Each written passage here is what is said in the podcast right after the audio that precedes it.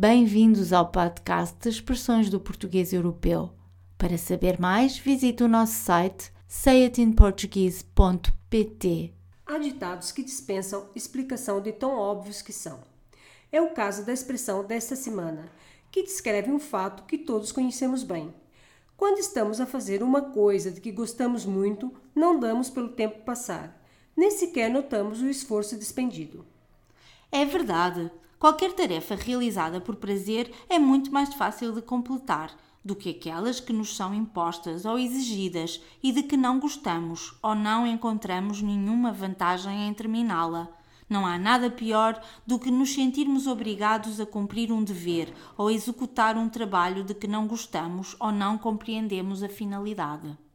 Então, podemos passar já aos exemplos de uso. Para terminar de escrever o meu livro dentro do prazo que a editora me exigiu, vou ter de me levantar todos os dias às 5 da manhã e escrever durante pelo menos duas horas. Quem corre por gosto. Gosto muito do meu trabalho, mas quando tenho em mãos um projeto, só consigo sair do escritório depois das nove da noite. Mas o teu patrão paga as horas extraordinárias que os trabalhadores fazem, não paga? Não, ele acha que quem corre por gosto não cansa, nem precisa de ser recompensado. Por que é que tenho que ser sempre eu a lavar a louça e a passar a ferro cá em casa? Porque tu é que gostas de fazer essas tarefas. E lá diz o ditado: quem corre por gosto não cansa. Quero correr a maratona de São Silvestre e gostava que viesses comigo. Gosto muito de correr, mas daí entrar numa maratona é um passo muito grande.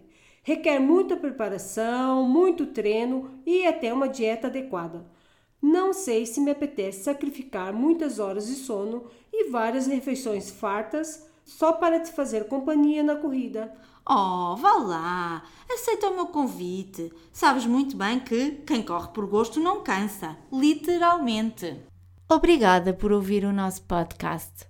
Poderá encontrar mais informação sobre este e outros episódios e fazer o download da transcrição do áudio no site sayitinportuguese.pt.